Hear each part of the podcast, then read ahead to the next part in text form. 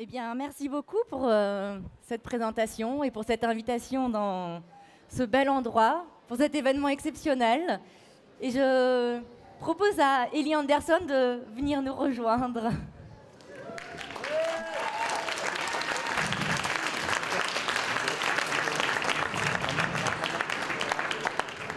Bonjour Ellie Anderson. Bonjour Osnat. Mais je vais le faire en quelques mots. Mais Oscar, voilà, Oscar est un adolescent de 12 ans au départ, qui vit dans un quartier extraordinaire qui s'appelle Babylon Heights, dans une ville qui pourrait être partout dans le monde. C'est euh, Pleasantville. Et il a sa vie de tous les jours. Il est avec euh, sa famille, euh, sa maman, sa sœur, l'école, les amis, les ennemis, les copains. Et il découvre un jour qu'il a un pouvoir extraordinaire dont il a hérité, de son père qu'il n'a jamais connu. Et, ce pouvoir, c'est celui de voyager dans le corps humain et de découvrir cinq univers fabuleux, alors qu'ils n'ont rien à voir avec ce qu'on connaît. Voilà, ce sont des montagnes, des océans, des peuples, des guerres, des amis, des ennemis. Voilà, c'est toute cette magie-là. Le secret des éternels, c'est vraiment, c'est vraiment un livre qui me tenait vraiment à cœur et en même temps, c'est, c'est l'axe central de la saga. C'est-à-dire que euh, pour Oscar, c'est capital. Il a 14 ans maintenant. C'est un âge, euh, c'est difficile et en même temps c'est un âge où on se transforme. On est entre l'âge adolescent, l'âge adulte, on a les hormones qui bouillonnent, on a le corps qui change, on ne sait pas quoi faire avec tout ça. Mm.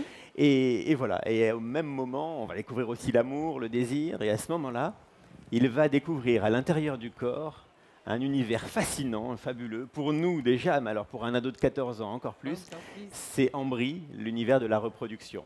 Donc voilà, il va, il va voyager dans cet univers-là, rapporter ce trophée, un trophée précieux.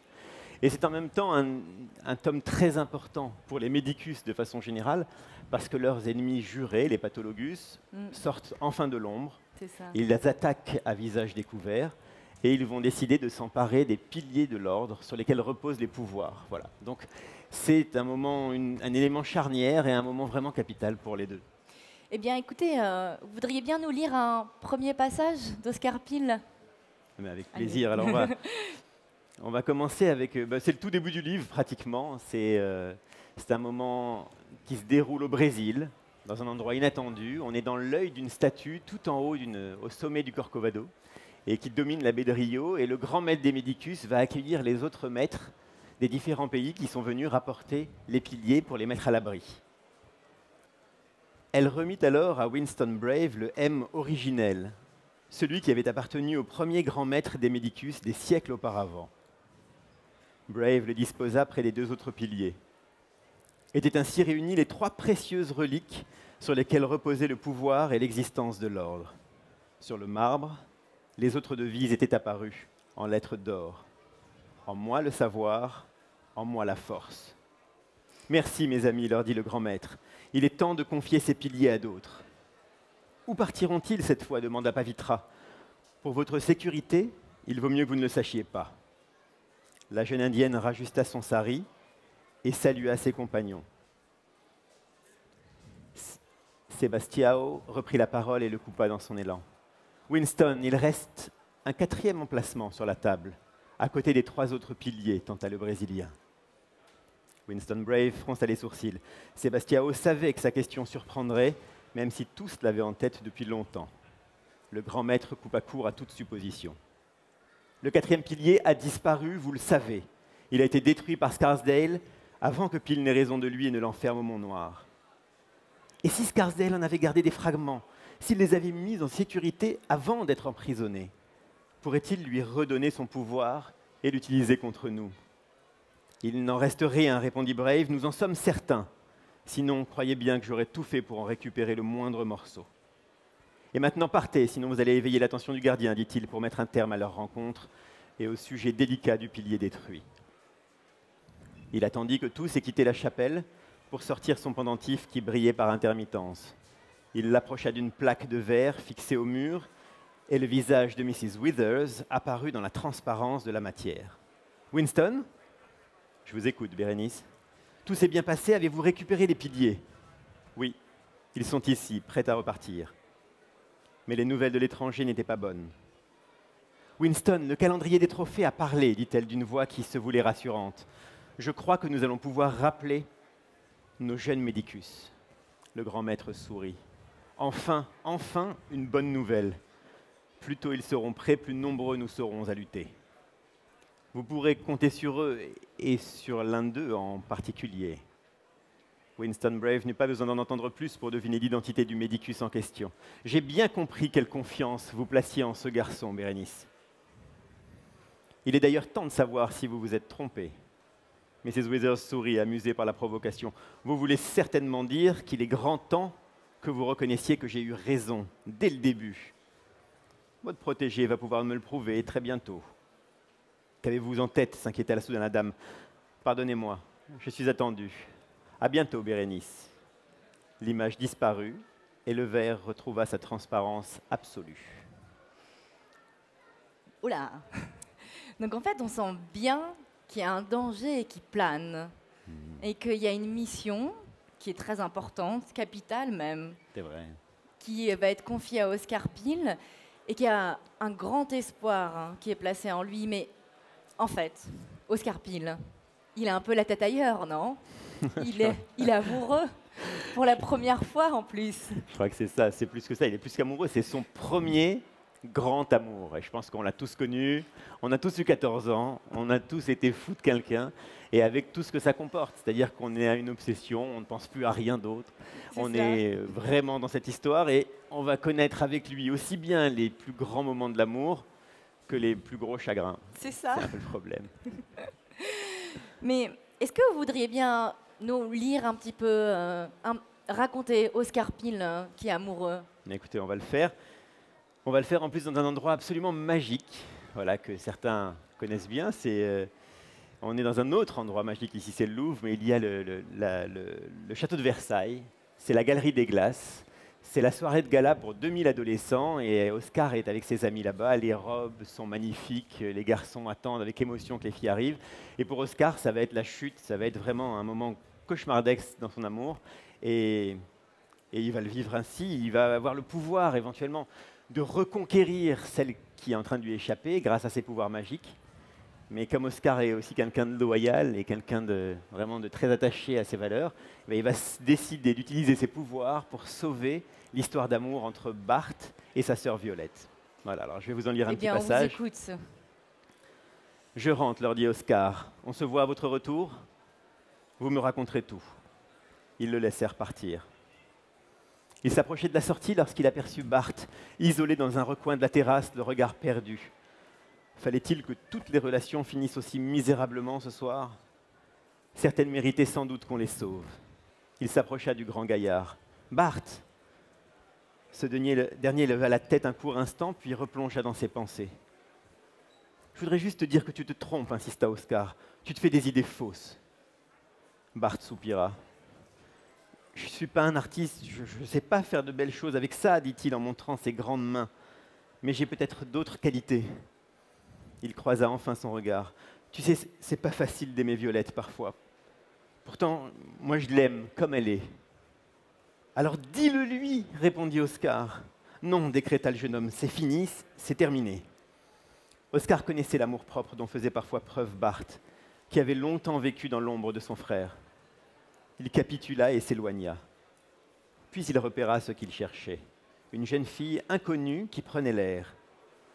Elle était seule et à l'abri des regards. Il saisit son pendentif et le temps d'un flash, il disparut. Bart s'était étonné de le voir partir si vite et ne fit pas plus attention à lui lorsqu'il réapparut quelques minutes plus tard. Oscar jeta un coup d'œil sur la fille. Elle n'avait rien remarqué. Voilà au moins une chose qu'il savait faire aujourd'hui, réussir une intrusion. Il baissa les yeux sur ses mains jointes et creusées. À l'intérieur, des volutes scintillantes tourbillonnaient et caressaient les paumes de ses mains. Il allait se rapprocher du jeune homme, puis il se tourna vers la galerie. Tilla s'était isolée un instant pour chercher une boisson et elle était sortie pour profiter de la fraîcheur des jardins. Il hésita un instant. Elle était là, tout près de lui, à sa merci, prête à tomber dans ses bras, à lui donner son cœur. Son cœur grâce à un peu de brume magique. C'est à cause de ses pouvoirs qu'il l'avait perdu. N'était- N'était-ce pas juste un juste retour des choses que d'en profiter pour une fois? Les mots de Louise firent alors écho en lui. Il débordait d'égoïsme. Il réalisa alors qu'il ne s'apprêtait pas à gagner le cœur de la jeune fille, mais à le lui voler. Il se détourna d'elle et suivit sa première intention. Il s'approcha sans bruit de Barth qui lui tournait le dos, et lorsqu'il fut à quelques centimètres de lui, écarta les mains et souffla. La brume d'Hormona enveloppa le visage de son ami. Le jeune homme, troublé, arbora un sourire étonné, puis plus franc. Il se tourna, s'approcha de la galerie et scruta la foule. Lorsque son regard se posa sur la chevelure flamboyante de Violette, il traversa la salle transporté et vint se planter devant elle. Je sais juste t'aimer, lui, dit-il de but en blanc. C'est tout ce que je sais faire, mais je le fais bien. Elle fondit en larmes et se mit à rire en même temps. Bart la prit dans ses bras. Pourquoi tu pleures? C'est juste un petit reste de tout à l'heure dans le coin de mes yeux. Comme ça, si tu m'embrasses comme les gens qui s'aiment, il ne me restera plus que du bonheur. Il oublia la salle, les gens, et l'embrassa comme il l'aimait. Oscar détourna le regard et quitta le château entouré de tant de gens qu'il admirait, près du grand Sven, transi d'amour qu'il a dévoré des yeux et lui disait mille choses drôles et agréables, Louise regarda Oscar partir sans pouvoir lutter contre la tristesse qui gagnait son cœur. Mais en fait, la, la problématique d'Oscar, euh, on peut dire qu'elle est résumée dans le bandeau du livre. Faut-il renoncer à l'amour pour sauver le monde? C'est vrai que là. Grande question. Je dois bien avouer que j'ai été un peu cruel avec Oscar quand même. c'est vrai que c'est ça. En fait, c'est.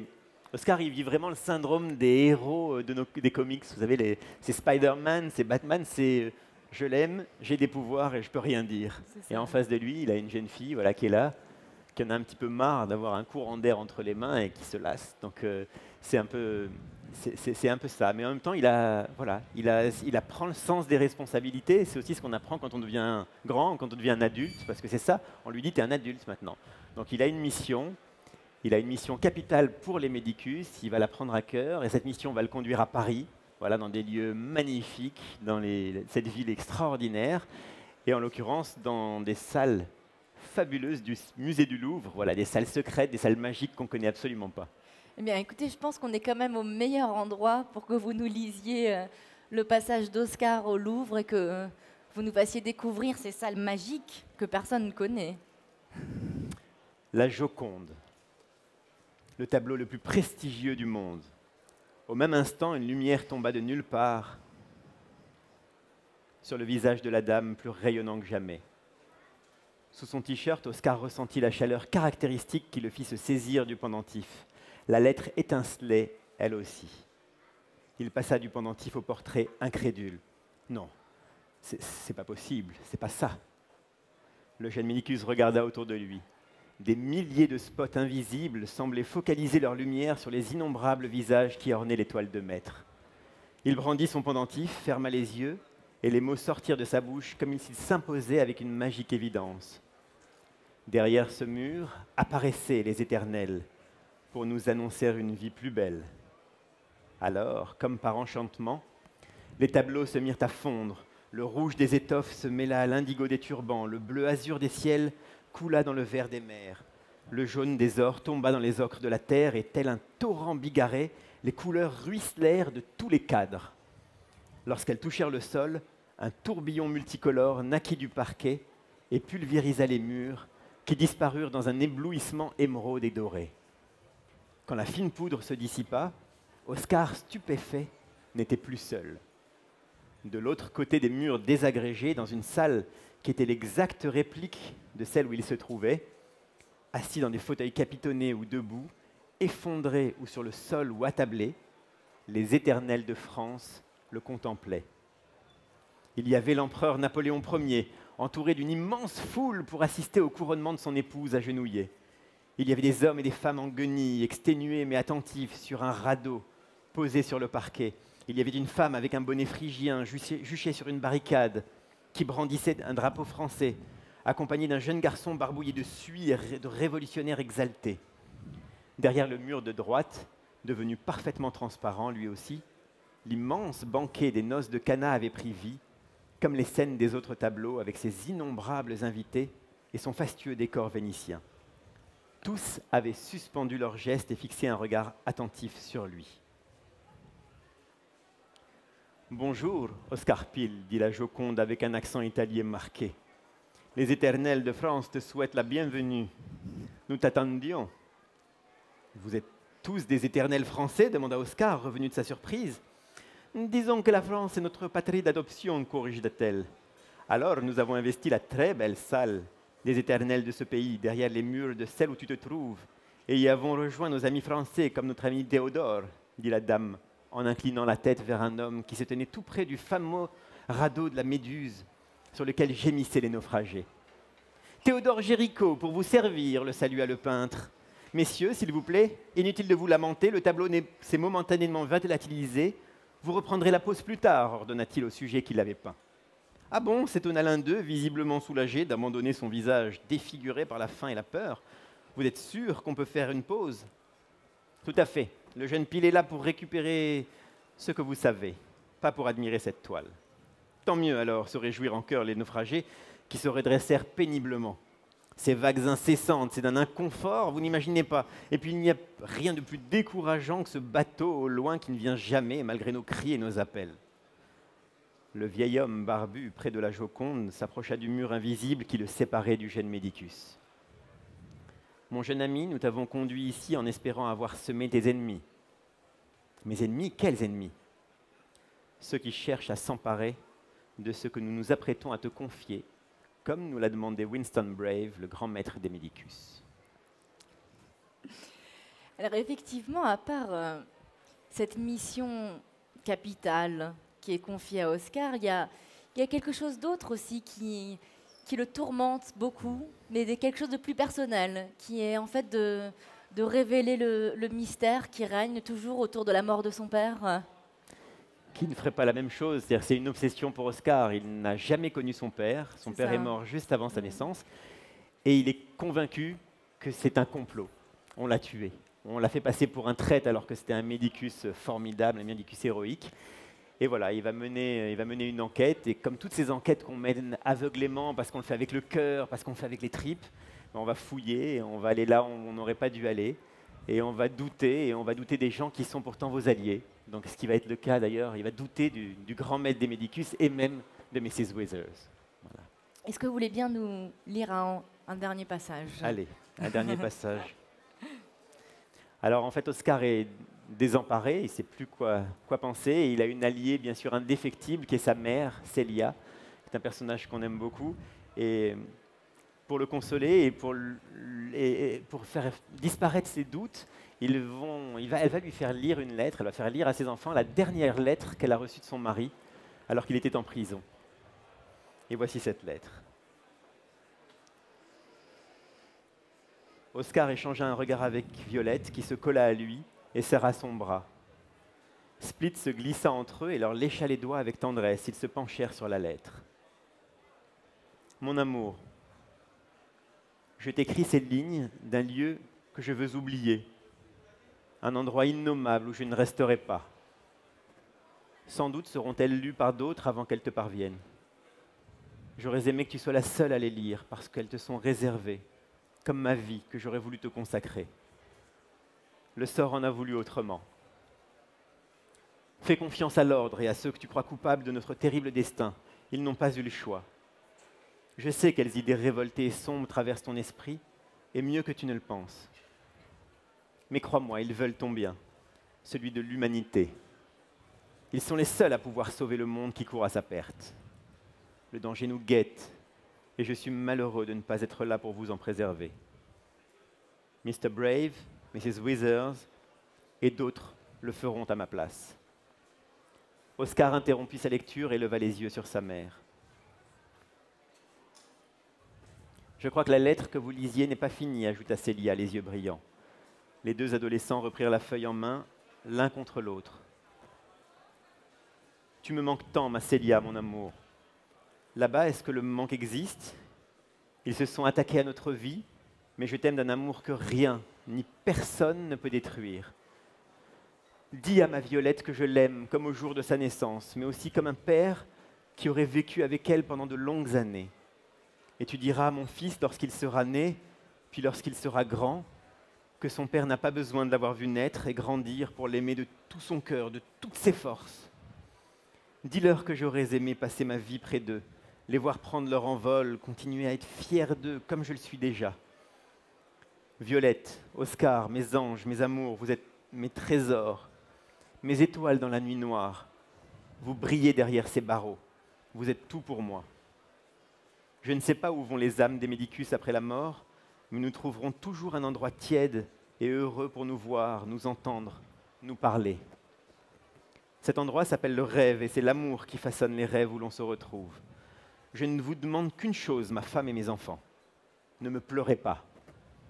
La mort n'est rien si l'on sait qu'il n'y a pas de véritable séparation. En pensant à vous, en vous imaginant, je souris, je suis heureux. Et ça, personne ne peut me le prendre.